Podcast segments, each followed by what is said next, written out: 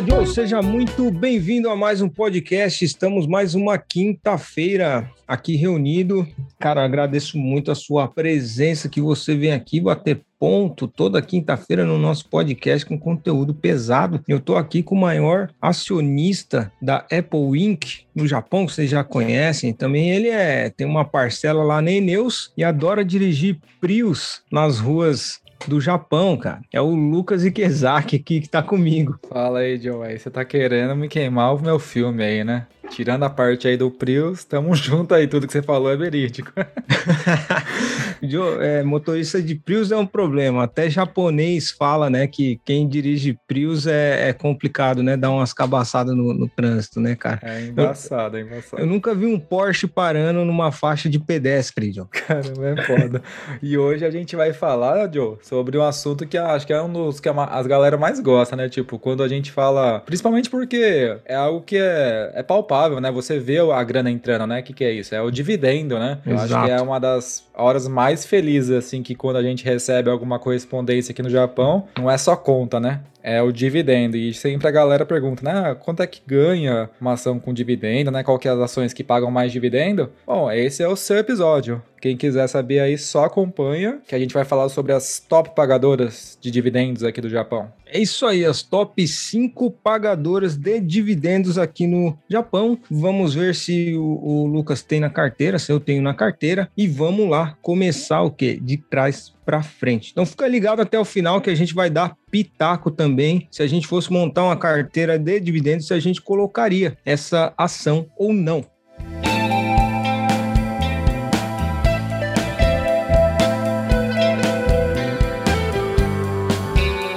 isso aí, Joe. A gente vai começar pela Japan Post Holdings CO Limitada, código 6178. E se você não conhece a Japan Post, cara, é o seguinte: ela é uma empresa sediada no Japão, lógico, né? O correio daqui, e ela se dedica principalmente a negócios postais de logística, negócios financeiros, negócios bancários e seguros de vida. Um tempo atrás aí ela passou por um problema de fraude a respeito de seguros de vida com idosos, né, cara? Isso aí é muito ruim. Você que acha que existe corrupção apenas no Brasil? Não, aqui também tem.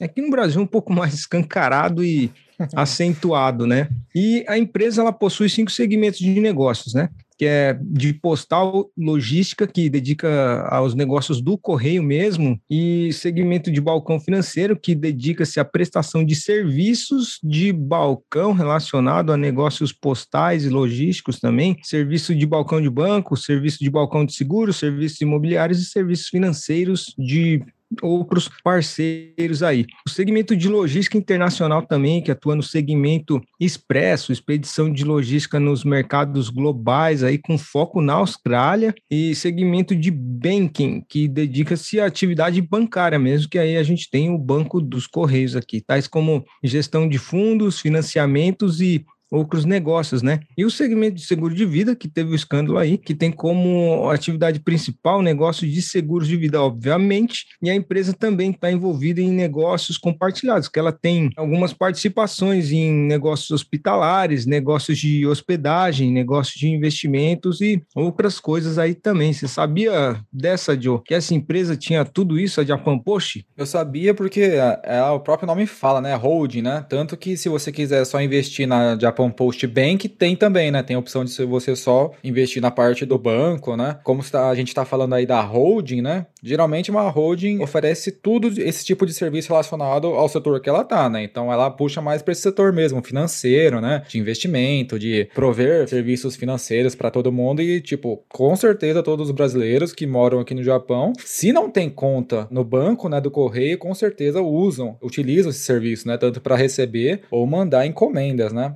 É o maior serviço postal do Japão. É como se fosse um correio lá do, do Brasil, né? É. Tem também, né, uma boa parte do governo, né? Sei que é o Joe, né, o investidor, né, nela, pode até falar melhor, né, que ele mesmo analisou a empresa, ele sabe do que ele vai estar tá falando, né? Eu conheço essa empresa porque aqui do lado tem uma, certo? Eu utilizo os serviços de remessa, né? Não tenho conta no banco, também não invisto nela. Só que ela é, é muito interessante porque ela é gigante, né? Ela tá avaliada hoje em uns 3 trilhões de ienes, né? Ela é muito uhum. grande grande mesmo, né? E, tipo, o dividend yield dela hoje tá uns 5,5%, né? Para um país desenvolvido como o Japão, é um valor bem alto. Tipo, não se vê esse valor todo dia nem nos Estados Unidos, assim, tipo. Então, ela é muito sólida, né? Então, ela não vai quebrar. Tipo, se ela quebrar é porque o Japão afundou. E o retorno que você tem com o dividendo é bem interessante. Eu acho que esse foi até um dos motivos, né, Joe, que você também começou a estudar ela e se interessou por ela, né? Exatamente. Além de, na época, ela tá com um preço bem atrativo quando eu avaliei. Eu tomei ela como exemplo, foi até acidental, que eu tomei ela como exemplo para fazer um estudo de caso das aulas que eu estava gravando. Isso aí foi em janeiro de 2021, desse ano mesmo. Aí eu vi que a Japan Post, né, tava 700 e pouco, era um, um preço assim plausível para quem está começando agora, até mesmo para comprar um lote.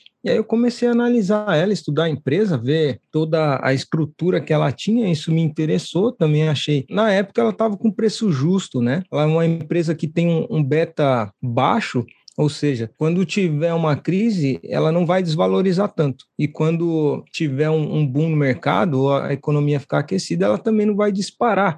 Então, é uma empresa é, segura, sem muitas volatilidades, ela anda um pouquinho de lado. Desde o IPO também, né, que ela estreou com uma alta, estreou alta, ela só caiu. E algo que me chamou a atenção, né, porque ela se manteve quase que nas mínimas durante muito tempo e eu acredito que seria uma boa ter ela também por causa do dividend yield, né? Que ela paga aí o último, eu recebi, né? Dividend yield dela, recebi 5 mil ienes por ter um lote. Eu recebi 5 mil ienes e eu tenho investido nela tipo 80 mil. Isso aí, cara, tá muito bom mesmo entendeu? Você tem um lote, cara, você recebe 5 mil para mim, tá ótimo. E a Japan Post também ela é presente em, em ETFs, Joe, que tem como principal objetivo remunerar o cotista do ETF com dividendos. E a Japan Post está presente na maioria desses ETFs aí. E como você falou, o governo realmente ele tem uma grande participação, apesar dela ter. Não faz muito tempo que ela privatizou, mas o governo detém mais de 60% da empresa, que é o, o controlador, e também os funcionários ali têm bastante participação na empresa para aposentadoria, tudo algo que eu achei muito interessante. É uma empresa sólida para quem está interessado em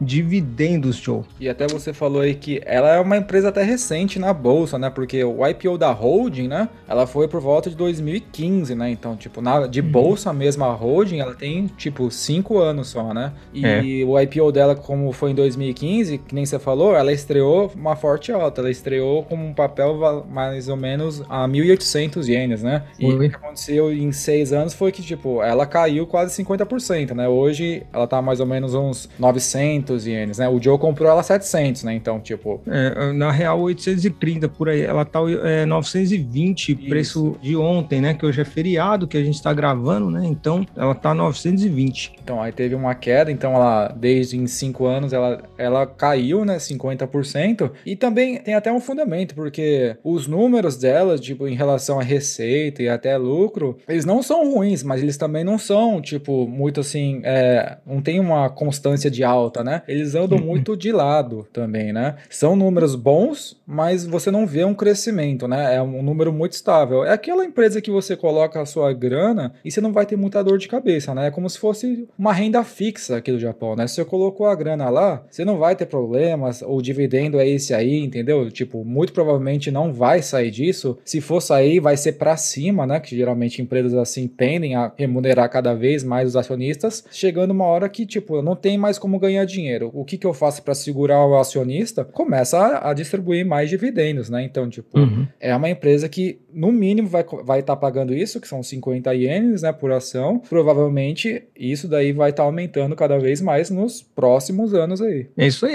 E é 50 ienes por ação duas vezes por ano, ou seja, 10 mil ienes por ano que a gente recebe de dividendos, cara. Óbvio, você não vai deixar tudo alocado ali em Japan Post, você vai diversificar ficar, né? Aí você imagina que você tenha um pouco mais de lote aí para receber, sei lá, uns 200 mil aí. Quantas ações fica aí a, a conta para vocês fazerem em casa? O dividend yield aí da Japan Post é 5,48. E que nem você falou, Joe, realmente ela não tem números assim que impressionam, mas também, do contrário, não são números que possam dar margem para uma falência, dar margem para um prejuízo, apesar dela tipo, ter um pouco de dívida, né? Que ela investe em outros negócios, ela compra outros negócios também aí para ficar mais maior de grande, né? De uma empresa, uma holding aí bem diversificada, vamos dizer assim, né? É tipo, ela ganha dinheiro fazendo serviço de investimento, né? Ela coloca grana em outros lugares, ela oferece serviço de seguro, né? Serviço bancário.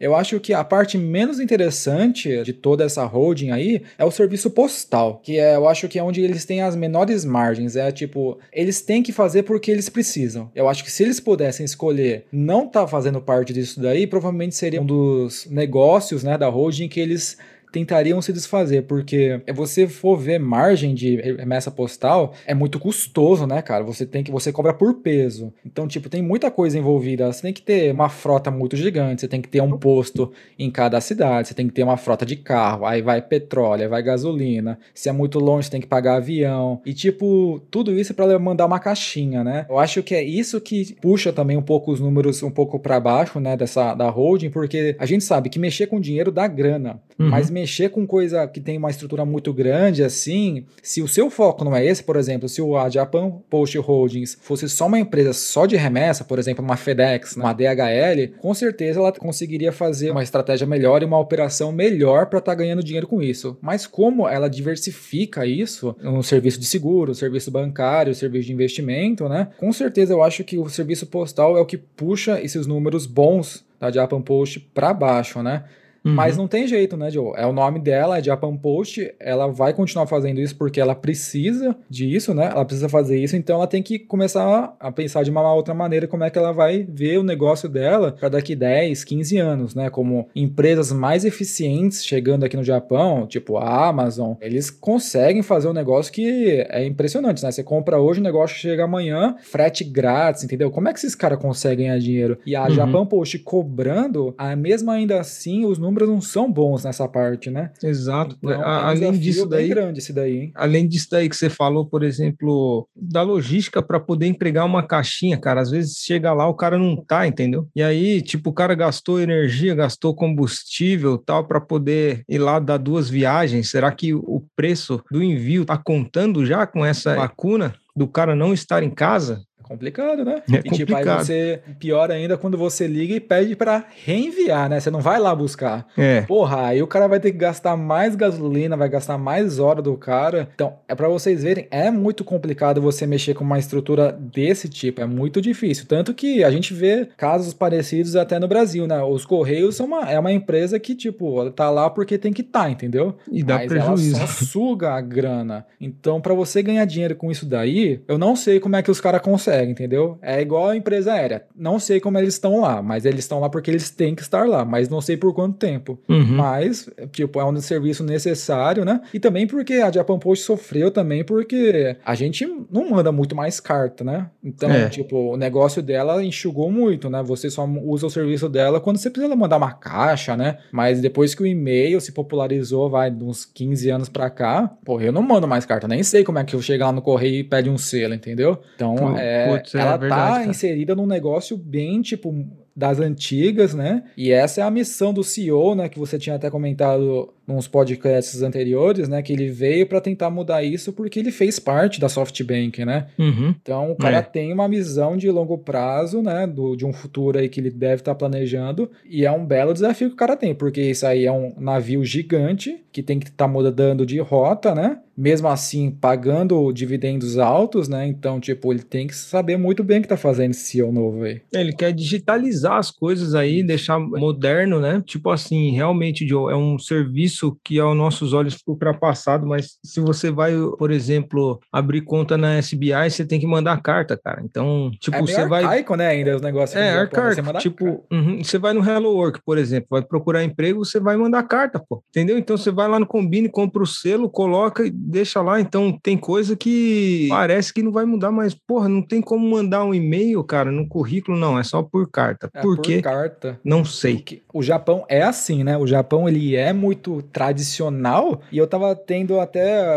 Eu vou até meio que antecipar meio que a frase aí do final, porque eu tava lendo umas notícias, né, que eu escrevo aí pro grupo lá no Telegram, de segunda hum. a sexta, quem quiser acompanha aí, e um cara tava falando da obsolescência do Japão em relação às Olimpíadas que aconteceram lá há 60 anos atrás ele fez uma comparação com o Japão de hoje, né? Ele falou uma frase, um cara que é um consultor do governo, né? Ele fez uma apresentação para o governo, ele falou que o Japão é muito bom em coisas que ele cria de 0 a 1, um, ou seja, ele é muito inovador. Eu crio uma coisa muito boa, mas uhum. para você de 1 um a 10, ele é muito ruim.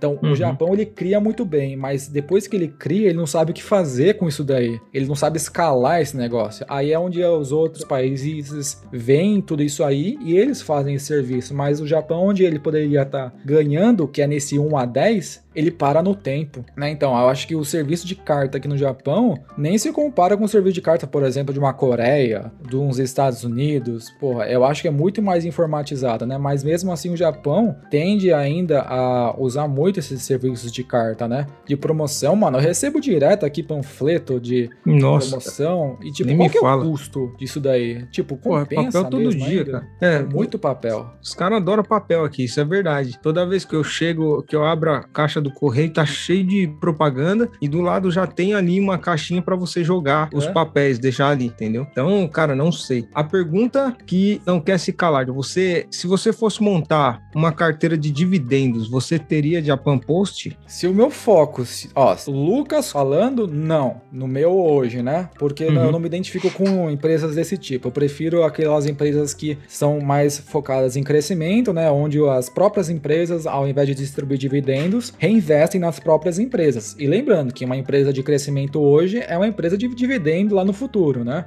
Uhum. Mas pensando com uma cabeça tipo de segurança, por exemplo, se eu tivesse uns 45 anos e começasse a estar tá investindo agora, seria uma das empresas que sim eu estaria olhando, porque nessa idade o que eu quero? Eu não quero ter dor de cabeça, eu não quero ter problema se essa empresa vai quebrar ou não. Só pelo fato de o governo ter uma boa parte, ela tem números ok, não são números ruins tá num preço, se esse preço tivesse na época lá que eu tivesse 40 anos, tá num P ratio legal, não tá muito esticado, né? Uhum. Então, tipo, e o tem um dividendo yield bem legal, sim, para uma carteira de dividendos, que é aquela carteira prova de balas, né? A gente não quer uhum. ter dor de cabeça? Sim. É. Se eu quisesse montar uma, é, uma carteira focada em dividendos, seria uma das opções sim. E eu não preciso nem falar, né, Diogo? Porque eu já tenho lá na carteira, já recebi dividendos Pode da falar não, né, Post. Então, pô, é, eu tenho, né? Tô skin the game nessa ação aí.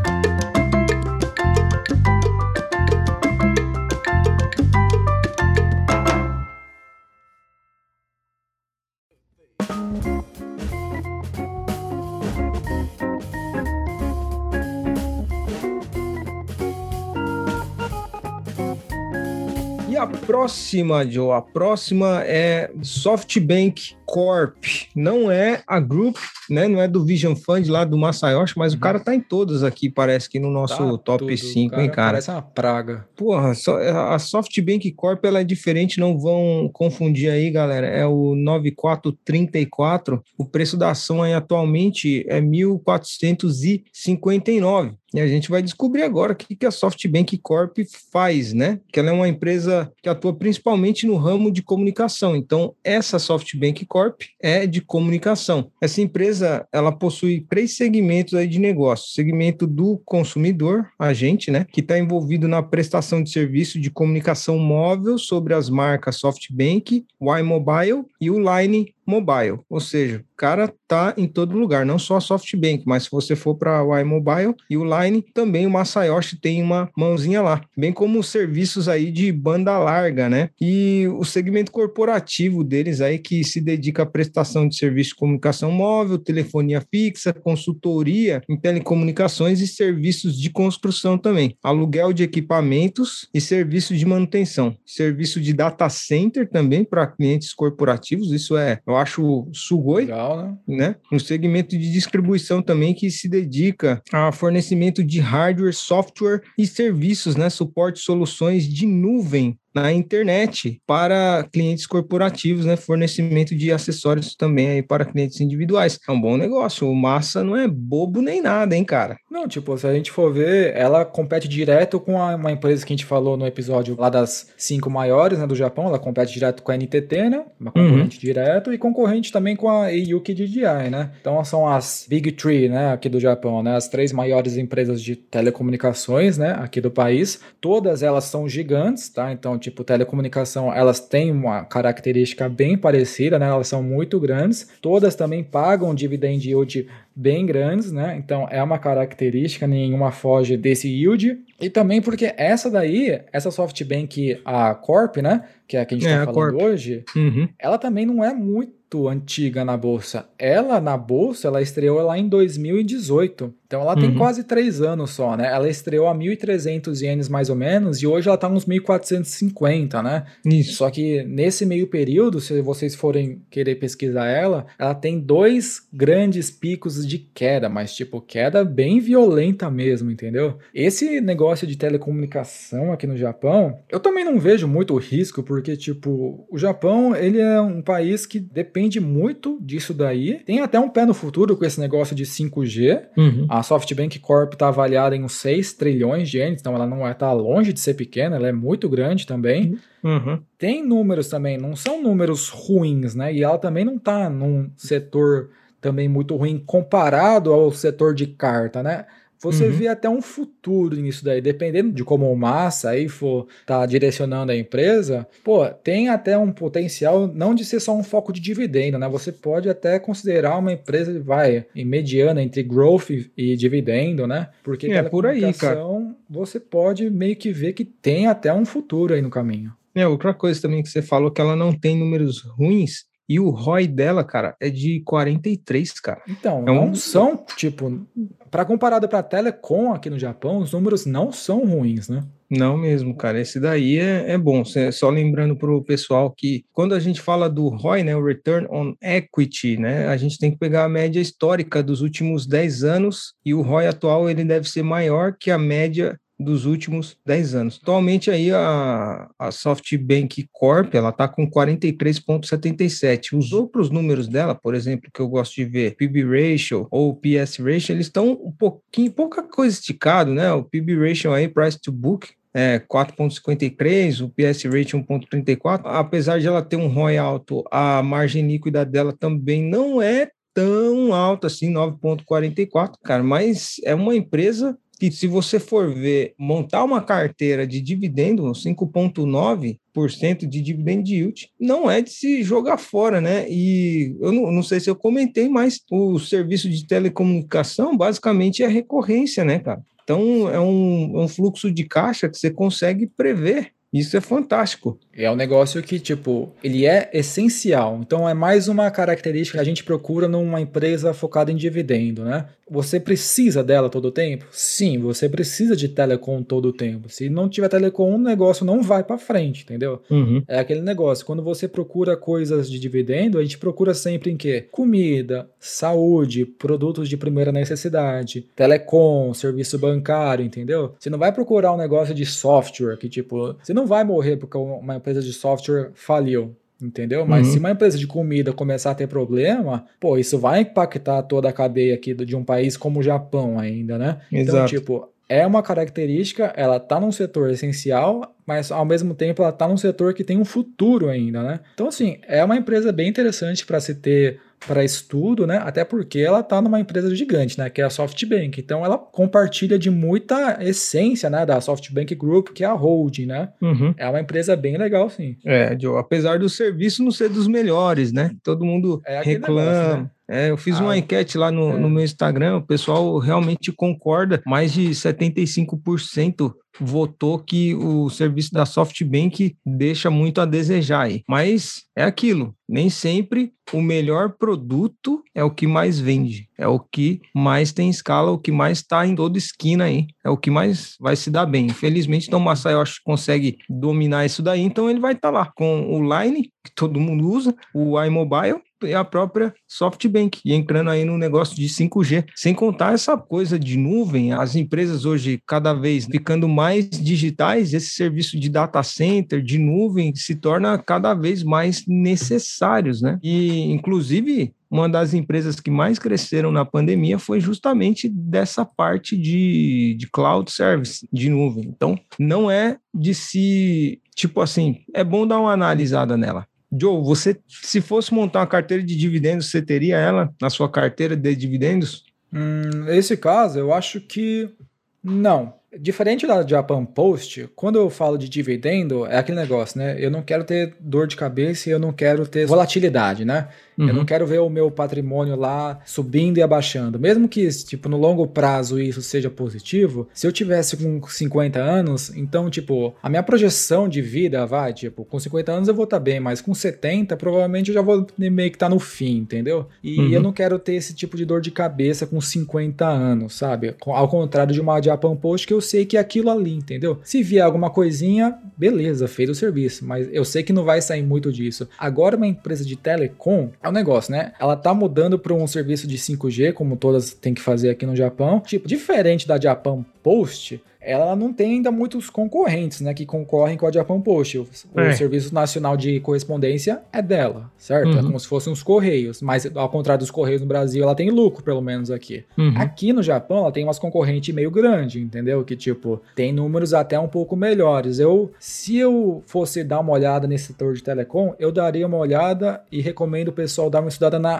KDDI. Ela também paga um dividend yield um pouco menor, mas eu acho que de melhor qualidade, tá no mesmo mesmo setor, só que ela tem números melhores. Um portfólio focado em dividendo, eu acho que não é muito bem isso daí que você está procurando. Quem procura isso, entendeu? Quem procura isso, eu acho que procura uma coisa mais sossegada, mais tranquila. E não é esse é o caso. Entendi, Joe. Eu vou com você nessa daí. A SoftBank eu não teria muito na carteira, né? Também por observar o seguinte, alguns, vamos dizer assim, experts, né? Ela não compõe uma grande porcentagem de um ETF cujo objetivo é distribuir dividendos. Então, esses caras, para mim, pode saber o que, que eles estão fazendo. Então, pelo menos a SoftBank agora eu passo também.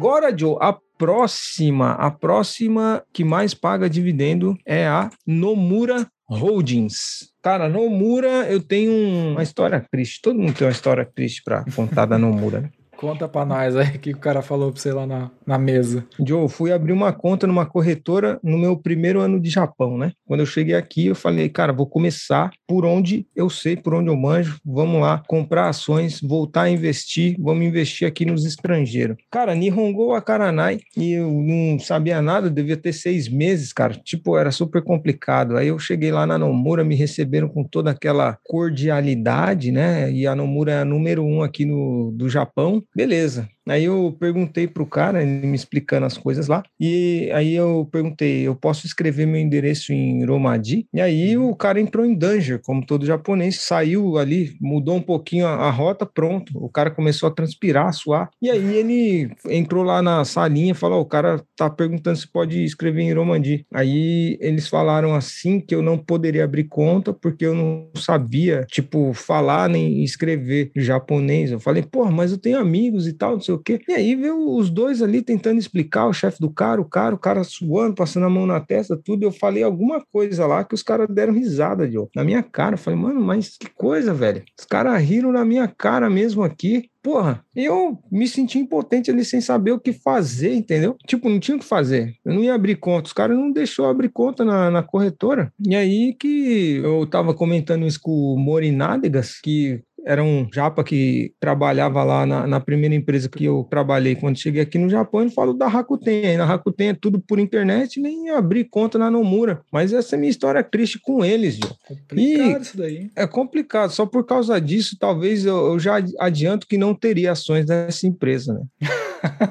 Perderam aí um, um, acionista, um É um investidor potencial aí que eu poderia estar indicando a Nomura para eles para abrir conta, mas não, SBI e Rakuten, Nomura é zoada. É e... mais um negócio, né? Aquilo, aquilo é o fato, né? Daquele negócio que o Japão é muito bom em criar coisas, mas ele não escala, né? Pô, qual, qual que é o problema? O cara, você tá vendo o cara na tua frente, não vai falsificar nada. Pô, só Exatamente. ajuda o cara, né? Pô, o endereço tá aqui, quer, quer um documento? Tá aqui, ué, só abre minha conta. É aquele negócio. Você não precisa saber japonês para é, comprar ação aqui no Japão. Você só precisa ter internet e abrir uma conta. Exato. Porque o resto você vai buscar fora do site da corretora. Você não vai pesquisar até pelo site da corretora porque é horrível o layout de todas as corretoras Nossa, aqui. É zoado. Você cara. buscar informação. É então, bagunçado. Você só vai abrir uma vez só. Você só vai colocar a senha, comprar ou vender e rala fora. Entendeu? E já era. E se vocês não sabem o que a Nomura faz, ela fornece, então, serviços financeiros a pessoa física, empresa, instituições financeiras, governos, agências governamentais em todo o mundo. Os caras estão presentes no mundo inteiro opera por meio de três segmentos aí, que é o varejo, gestão de ativos e o atacado, né? O segmento de varejo, eles fornecem diversos produtos financeiros aí, serviços de investimento. Em 31 de março de 2021, esse segmento ele operava uma rede de 123 agências, né? E o segmento de gestão de ativos, ele dedica-se ao desenvolvimento da gestão de fundos de investimento. Então, a Nomura, ela tem muito fundo de investimento lá que eles montam, né? Que inclusive não fica só no Japão, mas é global o negócio.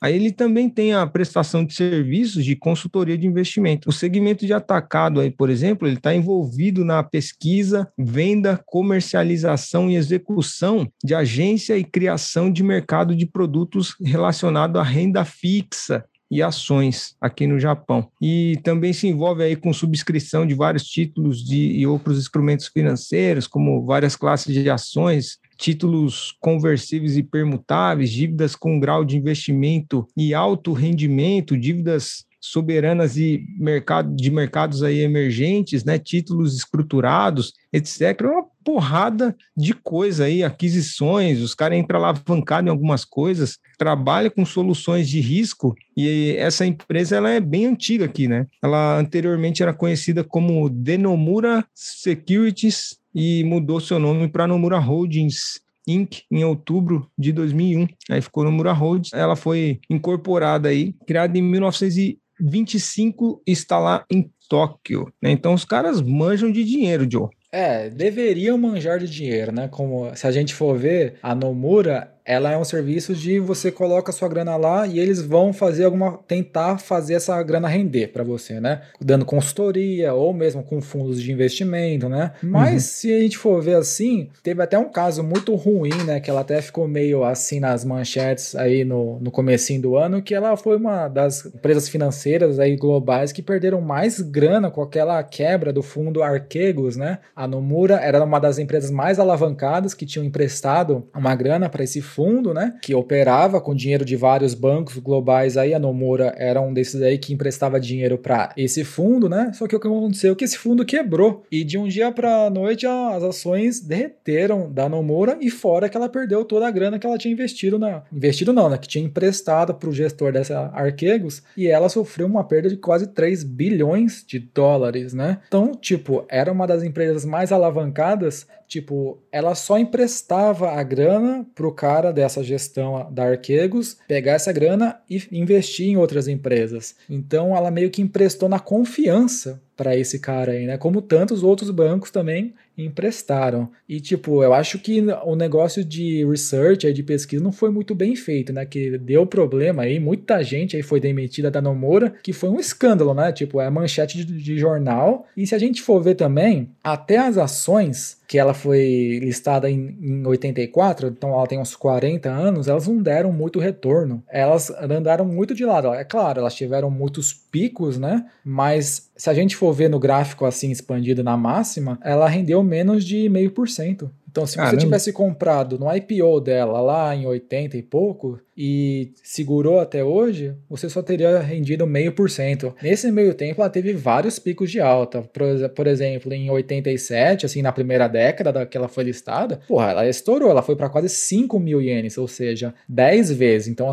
porra, é 900% de lucro, né? Mas quem não vendeu aqui na alta e pensou, né, porra, uma puta empresa dessa não vai fazer isso comigo, perdeu muita grana. Então, esse tipo de de empresa que é do setor financeiro, eles sabem como ganhar dinheiro, mas quando perde, eles perdem muito bonito, né? Porque é, é aquele per negócio. Perde é mais é ganância, bonito né? que ganha. É. é, porque eles vão tentar colocar uma grana e eles não vão saber direito para quem eles estão emprestando a grana. E se essa grana não voltar, eles não têm o que fazer. Então, tipo, vai matar o cara? Pode até matar, mas a grana não vai voltar, porque a grana virou pó. Já era. E, ela e, é tipo, grande, né? É, ela é, é grande, grande. É uma empresa grande aí, conceituada, número um dessa parte financeira aqui no Japão. Uma empresa, vamos dizer assim, respeitada, né? As ações dela tá custando 547 aí, com um dividend yield de 6,4%, né, meu? Ocupando a terceira posição do nosso ranking. E 547 ela paga o quê, Joe? Acho que era 15 ienes, né, por ação. Então,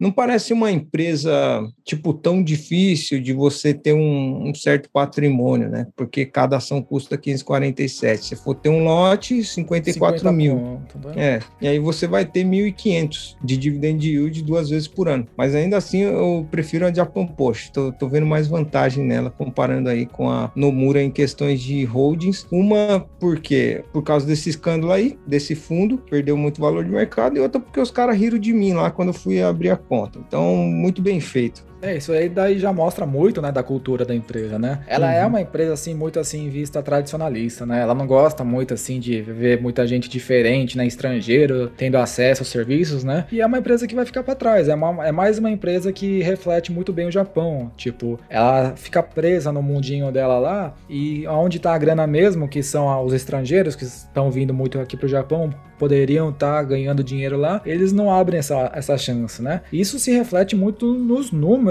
né? A receita dela vem caindo nos últimos quatro anos, né? Teve até nesses últimos quatro anos, em 2019, teve prejuízo. E fora esse escândalo aí, a gente vê que não é uma empresa que meio que lida muito bem, lida sério com a grana que ela tem, né? Que ela tem muita grana para investir. E não tem margens muito boas também. Então, tipo, não é uma empresa que você colocaria para ter um sossego, né? É uma uhum. empresa que, tipo, você pode investir aí num swing trade aí esperando que alguma coisa aconteça, mas não para ficar com ela para ver esse dividend yield aí cair na sua conta. É mais uma empresa que, tipo, tem coisa melhor aí aqui no Japão e coisa muito melhor lá nos Estados Unidos. E também uhum. pelo fato que o, tratou mal o Joe aí, né? Então é também é eu tô fora. Tô fora também, nem entro, não passo nem na frente. Eu atravesso a rua se a agência estiver na mesma calçada que eu estiver andando.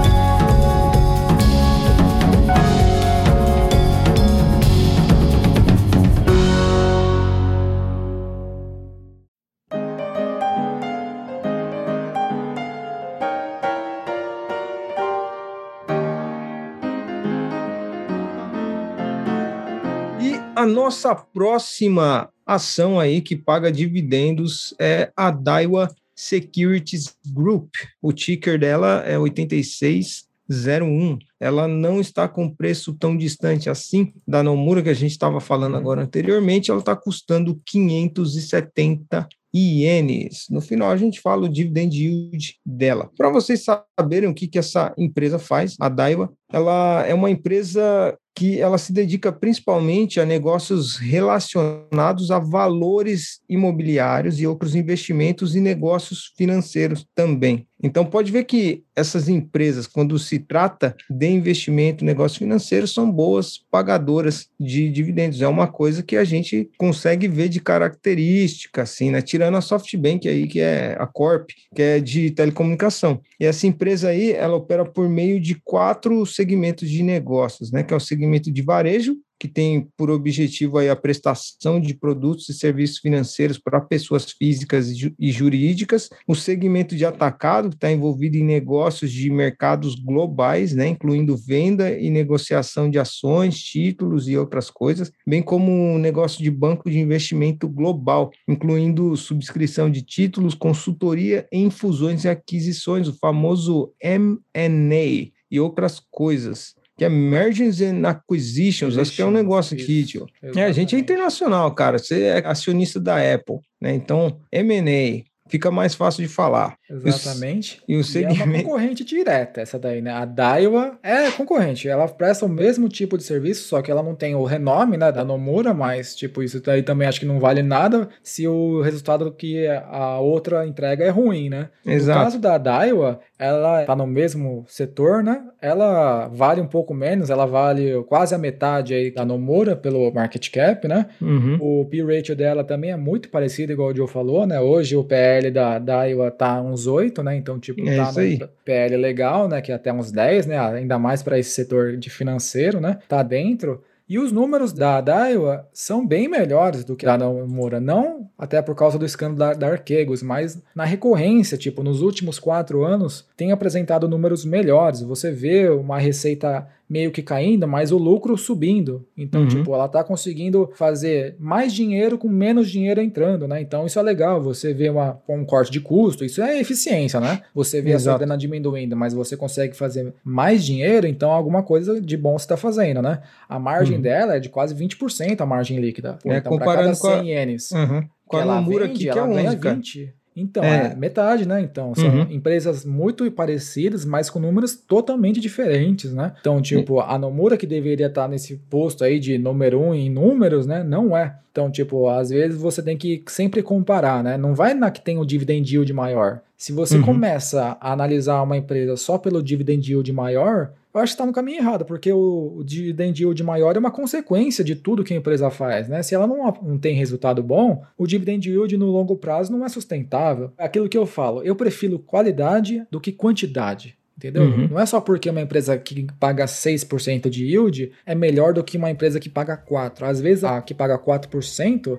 porra, tem um case muito melhor, tem um, um, prospecto muito melhor, tem números melhores, ela só paga 4% porque o payout talvez seja menor, então ela pode estar uhum. tá reinvestindo, então, tipo, Ou tem um, mar market cap menor também, né, Joe? Isso, então ela pode conseguir, né, se a, o market cap da Nomura é quase o dobro da Daiwa, e a Daiwa é uma empresa menor, mas só que com resultados melhores, quer dizer que ela pode pegar esse market cap da Nomura. Então ela tem caminho ainda para buscar, né? Então, é. tipo, são coisas que você sempre tem que comparar. Não vá só pelo dividend yield maior, porque isso no ano que vem pode estar mudando. E aí, você vai vender a sua empresa agora? Se o seu uhum. foco é dividend yield, você não pode vender uma empresa, certo?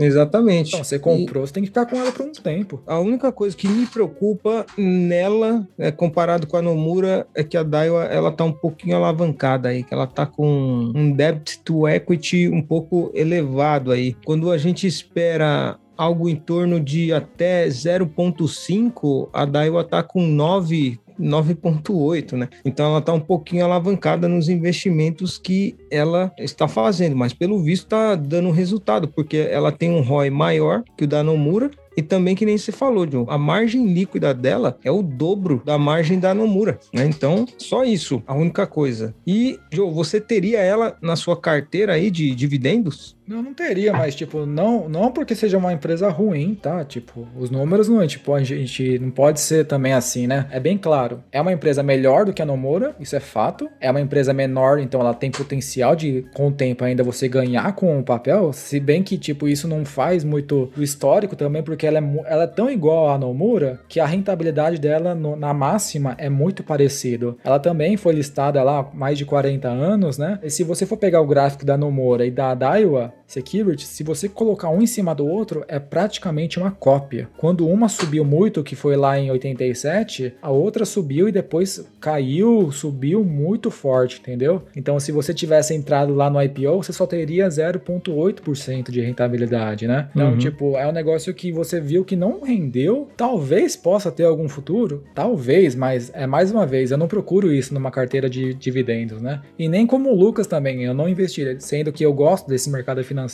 mesmo assim eu não entraria nela. Uhum. Essa daí eu acho que estudaria um pouquinho mais. Tem números bons, mas eu precisava estudar ela um pouco mais quando é a questão de dividendos. Eu fico neutro nessa, nem falo que sim nem que não. Pô, né? ficou em cima do muro, Joe? Fiquei em cima do muro nessa daí, Joe. Essa daí eu realmente não sei, né? Mas se você falasse assim para mim, escolhe no muro ou Dio, Dio, lógico, né? Então, ah, lógico, porque são os números, né? Os números uhum. aumentam. Então, tipo, aí sim. Se é para uma ou outra, é Dio. Essa daí, a DAIO, ela paga então 6,57% de dividend yield para os seus acionistas. É a, é a, segunda maior pagadora de dividendos aqui no Japão. A gente pode perceber aí também, né, Diogo, comparando com o Brasil, a gente tem lá dividend yield de 9%, 10%, 14%, né, coisa assim. Enquanto que em países desenvolvidos, que nem você falou, realmente que a média dessas cinco maiores pagadoras aqui está maior até que nos Estados Unidos, porque Sim. O que se espera é algo em torno de 2, 3% no máximo para um okay, dividend né? Tipo, é um dividend yield bom para um país assim desse tamanho, né? Exatamente, Joe. Exatamente. E aí, outra coisa que a gente pode perceber dentro delas, eu gosto muito de trazer o Peter Lynch para o nosso podcast sempre, Joe.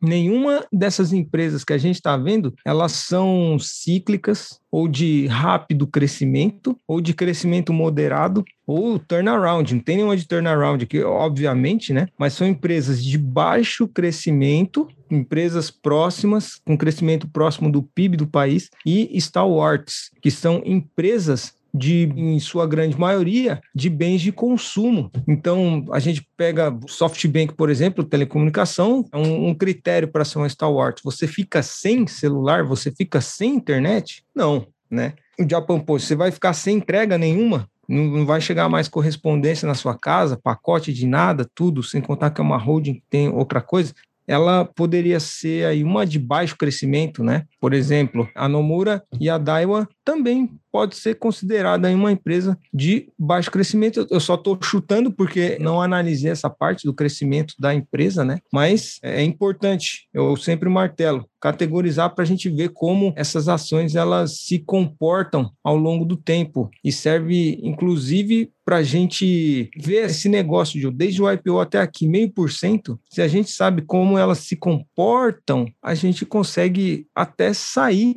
um pouco antes de realizar um lucro com ela, se a nossa estratégia é ganho de capital, né? Exatamente, ué. se a gente já sabe, se a gente já tem um histórico, né? Então a gente não vai entrar no escuro, né? Alguma coisa você tem para analisar, né? Então, tipo, é aquele negócio. Vem muita gente também falar comigo, falando assim: ah, o que, que você acha dessa empresa? Tipo, é umas empresas que eu nem sei como é que essa empresa consegue ganhar dinheiro e pagar um dividend yield desse tamanho. Tipo, tem empresa de, tipo, por exemplo, um cara chegou para mim e falou: "O que, que você acha dessa empresa?" Porra, era uma empresa de joia, entendeu? Eu tava pagando um dividend yield atual de uns 7%, né, aqui do Japão, né? Uhum. Porra, antes de você abrir qualquer número, já coloca aí a cabeça para funcionar. Porra, uma empresa de joia é um setor muito nichado, entendeu? Tipo, não é todo mundo que alguém vai lá numa loja e compra um anel de brilhante, entendeu? É tipo, é toda semana. Não é toda semana que o negócio dá dinheiro mesmo, certo? E qual que é o futuro disso daí? Tipo, é saudável esse dividend yield de 7%? Quanto que ele tá pagando em relação ao lucro? Tá queimando caixa para pagar? Tipo, tá queimando caixa só para a empresa não derreter a ação? E aí, tipo, qual que é o futuro dessa empresa de joia? Será que se ela tivesse pagando menos yield, ela teria como investir mais no setor. Então, tipo, não é uma coisa que você entra assim no escuro, você tem como analisar assim e minimizar o seu risco, né? Que é quando a gente fala de portfólio de dividendo, a gente não quer correr risco, a gente quer ficar sossegado, entendeu? Então, tipo, tem empresas boas aqui no Japão, mas o que eu gosto de falar é qualidade ao invés de quantidade, né? Uhum. A, pega uma empresa saudável, com bons números, que pague 3%, mas daqui a 5 anos, quem sabe ela consiga pagar 5%. Então você ganhou com a valorização do papel, quem sabe até a valorização já, já cobre todo o seu yield, né, o dividend yield. E ainda você vai estar tá ganhando os dividendos. Então não é só porque uma empresa paga 5 hoje que ela vai estar tá pagando 10 amanhã, né? É, é aquele negócio de, de análise de empresa, ver o setor que ela está incluída, ver se é essencial mesmo, ver se é, é o dividend yield é só momentâneo, ver como é que ela está pagando isso daí daí, entendeu? Tudo isso daí representa uma, um portfólio seguro, né? Se você não fizer isso, aí eu acho que você está jogando um cassino, né? Você está jogando a roleta lá e vendo, torcendo para ver se o resultado vai sair bom. Se você torce muito assim para quando uma empresa vai divulgar resultado, é porque você não sabe como é que ela ganha dinheiro, né? Se você é. ficar torcendo assim, porra, vai para Las Vegas e torce na roleta, pelo menos, né? Ó, Diogo, você falou isso, mas eu confesso que eu tô torcendo para a Kobe Steel me soltar um resultado bom aí para baixar a dívida dela, viu? Eu sei como ela ganha dinheiro, mas eu tô torcendo para ela ter ido bem nesse próximo trimestre aqui, porque eu já tô pensando em vender ela realizar meu lucro e procurar uma outra empresa aí, né? A gente tá quase chegando, bom, tá no meio do ano, tal, mas só tô esperando esse resultado porque eu tô com aquela estratégia de procurar empresas lucrativas e empresas que deem retorno no, no ROIC, Return on Investment.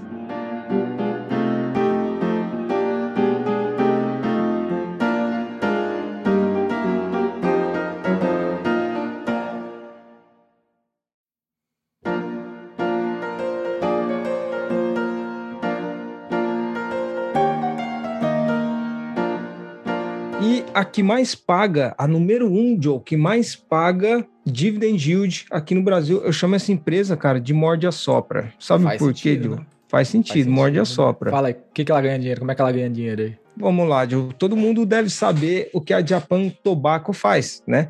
Ela é uma empresa de tabaco. Ela fabrica, vende produtos de tabaco e olha só, medicamentos controlados, cara, é, e alimentos processados no Japão e internacionalmente. Então, ela vende o tabaco, mata o cara e cura o cara. É morde a só. Gênio. Gênio demais, né? Ela mas ganha. Falar que o cara é burro, o cara é esperto pra caramba. Não, vamos deixar o cara com câncer, mas vamos curar ele. E a gente cobra desde o cigarro até o, a hospitalização do cara, porque eles têm sim iniciativa de tratamento de câncer também, John. Essa empresa, ela tem quatro segmentos aí, que é o tabaco doméstico, tabaco internacional, farmacêutico, que ela faz remédio e tal, e alimentos processados, né? Ou seja, ela é uma empresa que morde a sopra realmente, né? Ela oferece aí produtos como cigarro, charuto, charuto que é para quem é do mercado financeiro aí e tal, né? tabaco para cachimbo, tabaco é, de uso oral, sei lá se o cara come e cospe, não sei se é isso que ele mascar, quis dizer. Mascar tabaco? É, mascar tabaco, vai saber, né? E, e, fica com aquela panela igual nos desenhos animados lá do Tom Jerry. E aí tem tabaco para cachimbo, é cachimbo de água, nunca vi isso aí. E produto de, de corte fino sobre as marcas Winston, Camel, eu já vi por aí, Camel, Mevius, Seven Star, Natural American Spirit, essas marcas eu já vi também, e LD. E ela foi fundada em 1898, está sediada em Tóquio, empresa centenária, cara. Então ela é a maior pagadora de dividendos aqui do nosso ranking. Joe, o que, que você acha dessa empresa? Dá seu pitaco assim no geral, cara. Japan Tobacco. Tirando esse fator que ela tá num setor que eu não gosto, não porque, tipo, eu não vejo nenhum problema em alguém investir num setor de tabaco, entendeu? Se você gosta, se você consome, tipo, não tem problema nenhum, entendeu? O Thiago Reis lá, o cara é foda, ele investe em empresa de tabaco, entendeu? Se tá dando certo para você, tipo, tem para quem investir, tem para quem não quer investir. Tem empresa para tudo aí, né? Mas os fatos são o seguinte, ela é uma empresa, tipo, muito grande mesmo. Ela, quase, ela vale quase 4 trilhões de ienes, né? Isso daí dá uns 380 bilhões bilhões de dólares, né? Uhum. Então, ela é muito grande mesmo, né? E também ela tá num país que é o Japão, se a gente for ver, o Japão fuma muito, né? O japonês fuma Demais, cara. muito. É, uhum. Até um tempo atrás você podia fumar no, num restaurante e o seu filho do lado, entendeu? O seu filho baforando aquela fumaça lá, né? Fumando de tabela. Fumando de tabela, ele tava tudo bem. Tipo, o Japão, é, acho que foi um dos últimos países que começaram, assim, essa transformação de proibição, né? De fumar em local fechado, né? Tipo, eu tava aqui no Japão, eu vi essa transição. Então, tipo, é muito recente, né? Esse uhum. negócio uhum. de você poder fumar em local apropriado, né? E na rua é proibido, né? Na rua que é a céu aberto, só para não sujar o chão, é proibido. Mas no restaurante você podia fumar. Então também não faz muito sentido isso daí, né? E é também, verdade. É, não é? Se você tá ao ar livre, a fumaça tá se espalhando. Mas você não pode fumar lá. Mas num restaurante que a fumaça tá lá igual uma sauna, você pode fumar. Não faz muito sentido isso daí. E também não faz muito sentido o negócio que ela faz. Não, até faz, né? Pra quem tá na empresa, o cara é um gênio. Ele vende uhum. o negócio que vai te matar e ele tenta recuperar essa dor aí e te vender um remédio que pode te salvar. Pro cara continuar fumando. Isso, enquanto isso, você tá vivendo isso daí, você come o produto que ele fabrica também, que ele tá, ela tá inserida em alimentos, né? Exatamente. O cara é um gênio mesmo, tipo, contra fatos não tem argumentos. Como case de negócio, lá no começo e até agora, porra, ela, tem, ela dá muita grana, né? Não é à toa, Só né, Diogo? Tem mais de 100 anos, né? Ela tem mais de 100 anos. Essa se a gente for ver, as grandes pagadoras de dividendos aqui do Japão e até dos Estados Unidos, as top são de tabaco. Lá nos Estados Unidos, a Altria, que é a dona da Philip Morris, né, do Marlboro, lá do comercial lá do cowboy lá, uhum. também tem um dividend yield de mais de 7%, entendeu? Tipo, para um país como os Estados Unidos, é muito grande isso daí. Mas eu vejo esse dividend yield de 7% e a da Japan Tobacco aqui, que é, tá em torno de uns 6%, é isso, Joe? A Japan Tobacco agora, ela tá com um dividend yield de 6,58%. Isso, um 6,5%, né? Então uhum. eu vejo isso mais como um agrado para o investidor, porque o payout, né, que é quanto que a empresa lucra e esse payout representa o quanto que a empresa vai distribuir para os acionistas, né? Uhum. É um uhum. payout bem grande da Japan Tobacco. Me corrija aí, Joe, mas eu acho que ela está em torno de uns 80% hoje. Eu não, não, cheguei a ver o payout, confesso para você que não vi o payout. O payout que eu vejo aqui, que eu olhei há algum tempo atrás, era uns 80%. Então é muito grande isso daí, né? Então, se ela está pagando 80% do lucro dela para os investidores, Será que não é só para os investidores não saírem da empresa? Porque ela sabe que o futuro dela não é muito bom, né? É, então, você ela, continuar ela, com a ela, geração saúde aí? Isso. E tá tendo isso, esse negócio vem se refletindo porque de uns anos para cá, a grana que ela ganha com tabaco, ela vem caindo. Por quê? O japonês demorou, mas ele se ligou que esse negócio vai dar problema. Então, se a gente for pegar de 2018, né, para cá, a receita foi de 30 trilhões, 38. Aí depois foi para 34. Esse ano foi para 31. Entendeu? Então você vê uma queda sim constante na receita dela, né? Então, tipo, qual que é a chance de uma empresa dessa pagar, continuar pagando um yield desse tamanho daqui 10 anos? Será que ela consegue? Se ela não mudar ela vai desaparecer, porque se ela paga um payout de 80%, ela não consegue reinvestir muito. Para ela sair desse caso aí de tabaco, ela tem que mudar. Para mudar, ela precisa de grana. Se ela não tem grana para mudar e ela só dá para os acionistas, se você comprar ela hoje, daqui 10 anos, ela vai estar tá no mesmo propósito? Ela vai estar tá pagando os dividendos que você acreditou nela há 10 anos atrás? Não sei, mas o que tudo indica é que não, certo? Não é sustentável isso daí a longo prazo, né? Uhum. Mas quem comprou ela lá atrás se deu muito bem, porque era uma empresa que praticamente ela só era um vício, né? Ela está inserida num vício, ela sabe disso e ela ganhou muita grana com isso. Agora já nem tanto. Então, tipo, é um negócio arriscado até, e é mais uma coisa, a gente não quer coisa arriscada nisso, né? Exato. Qualidade ao invés de quantidade. Então é mais uma uhum. empresa que representa isso daí. Você sabe, quando eu cheguei aqui, eu assustei com a quantidade de fumante que tem. Muito. Os caras colocar fumódromo na rua, lugar, os caras tá fumando quase que toda hora, entendeu? Então, tipo, nas empresas tem um lugarzinho lá pro cara fumar, no Combine sempre tem ali um, um negocinho e tal. Porra, é, é muito mais acentuado que no Brasil que o cara pode fumar na rua. Aí eu cheguei aqui, eu assustei, mano, os caras fumam pra caramba aqui. Aí você pega Japan Tobacco com o dividend yield mais alto da bolsa. Uma puta empresona aí, morde a sopra. E só pelo fato, assim, também, de a gente como investidor, lógico que a gente visa o, o dinheiro, o lucro, o, o, ganho de capital, mas se a empresa estiver alinhada com os nossos princípios, melhor. Sim. E aí, só pelo fato do tabaco e tal, e da câncer, eu, cara, eu fico meio assim, sabe? É tentador investir, mas talvez eu procuraria por outras alternativas de dividend yield. Enfim, um ETF que me pagasse isso, mas seria inevitável a Japan Tobacco não, não estar lá entendeu? É, não tem. Ah, quer, quer investir nela sem culpa? Compra um ETF, ué. Tipo, você sabe que, pelo menos, eu acho que o ETF, para dividendo, se você quer dividendo, eu acho que é uma das melhores opções, porque ele mesmo ele vai se autobalancear. Se a Jump Tobacco não estiver pagando mais dividendo, você não vai precisar estudar. O próprio ETF vai ralar com ele da carteira e vai entrar outra. Entendeu? Então, tipo, eu acho que é o ideal. Quem quer segurança, dividend yield alto, e não quer ficar estudando para ver se ah, eu vou comprar essa para aqui daqui a 10 anos ela vai estar tá pagando sim ou não, o ETF terceiriza isso daí. Se você quer alguma coisa assim desse tamanho, dividend yield, e você precisa assim é, saber muito o que você está fazendo, porque o que você compra hoje, você vai querer que esse negócio só continue aumentando o dividend yield daqui 10 anos, né? Então uhum. a, gente tá, a gente quer um crescimento também de dividend yield. Então, daqui 10 anos, se essas empresas já não estiverem mais correspondendo a esse yield que você comprou 10 anos atrás, ele vai se auto-rebalancear, né? E, porra, isso é automático. Então, tipo, uhum. você vai estar tá continuando com o propósito que você comprou o ETF com outras empresas, né? Então, tipo, aqui no Japão a gente tem ETFs, né, que representam, só que lastreiam, né, as grandes empresas de dividendos, e todas essas que a gente falou hoje vão falar porque hoje elas estão nesses top 5, né? Uhum. Mas daqui 10 anos, quem sabe? Se elas estiverem lá, ok. Mas se não, não tem problema, porque o ETF já fez o serviço para você. Uma parada que você falou que é, é muito igual que o Décio Bazin também, é outro cara que eu sempre trago aqui nos podcasts, ele era muito preocupado ali na década de 80 com yield.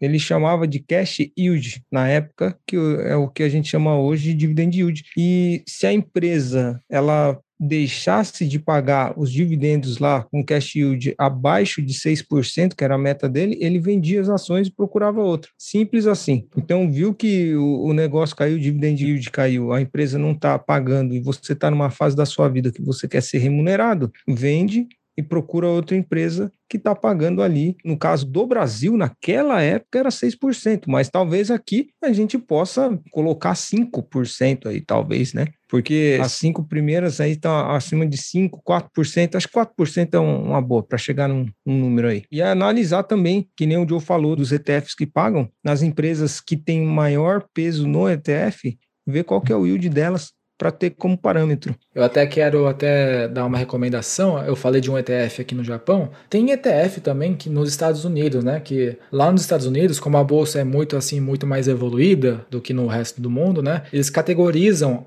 as empresas né, de dividendos. Temos as dividendos aristocrats, que são as empresas que continuam pagando crescentes dividendos há mais de 25 anos, por pelo menos 25 anos. Né? Então, uhum. para ela estar tá dentro desse grupo de dividend aristocrats, ela tem que pagar dividendos consecutivos por 25 anos e crescentes. Se ela repete dividendo por dois anos, ela já sai fora desse grupo, né? Então, tem ETF, se você colocar ETF, Dividend, Aristocrats, você vai entrar nele e só vai ter empresa que paga dividendo há 25 anos, entendeu? Há 25 anos. E se você não tiver bom isso aí para você, você pode pegar as Dividend Kings, que são essas mesmas empresas, só que elas pagam dividendos há 50 anos, né? Essas empresas uhum. que têm nesses 50 anos são o quê? É P&G, é Coca-Cola, Entendeu? Tipo, são empresas que estão fazendo isso, que fazem há muito tempo e vão continuar fazendo isso. São empresas de quê? De primeira necessidade, é aquele negócio que a gente fala. Não são empresas descartáveis, assim, né? Você não uhum. vai ver uma empresa num Dividend King, você não vai ver uma Apple lá, entendeu? Que tipo, se eu quiser, eu não preciso de um iPhone para viver.